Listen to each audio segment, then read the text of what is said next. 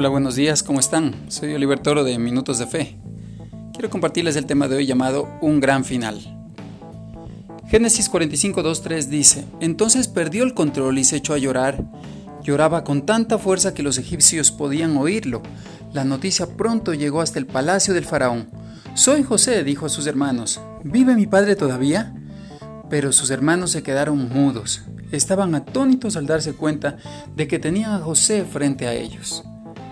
Esta es la culminación de la historia de José y sus hermanos. Él había sufrido cualquier cantidad de infortunios cuando eh, muchos años atrás había sido vendido por sus hermanos por la envidia de ellos, eh, fue vendido como esclavo, había sido acusado injustamente, estuvo en la cárcel, eh, pero años después Dios fue restaurando a la posición que Dios mismo le había prometido cuando él era joven a través de unos sueños.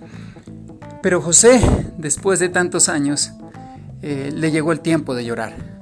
Era un lloro tan intenso y tan profundo porque resulta que la vida dio vueltas y se encuentra con sus hermanos quienes lo habían vendido muchos años atrás y no lo reconocieron porque llegaron a pedir comida porque había una hambruna en su región.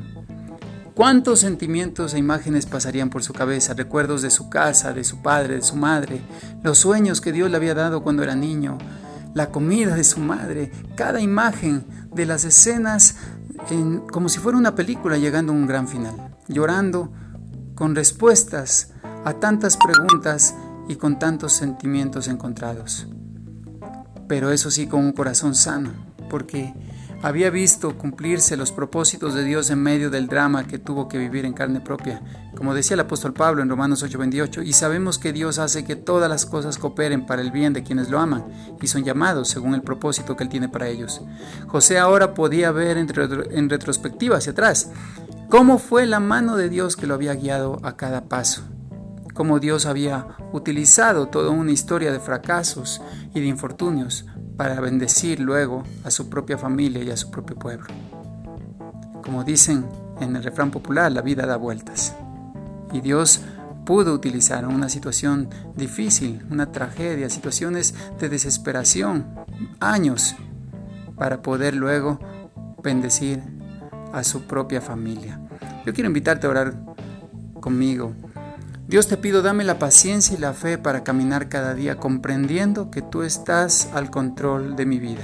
Confío en tus planes, que son muchos mejores que los míos. Avanzo en fe hacia tus promesas. Sé que tienes un gran final también para mi vida. En el nombre de Jesús. Amén. Que Dios les bendiga. Una excelente tarde.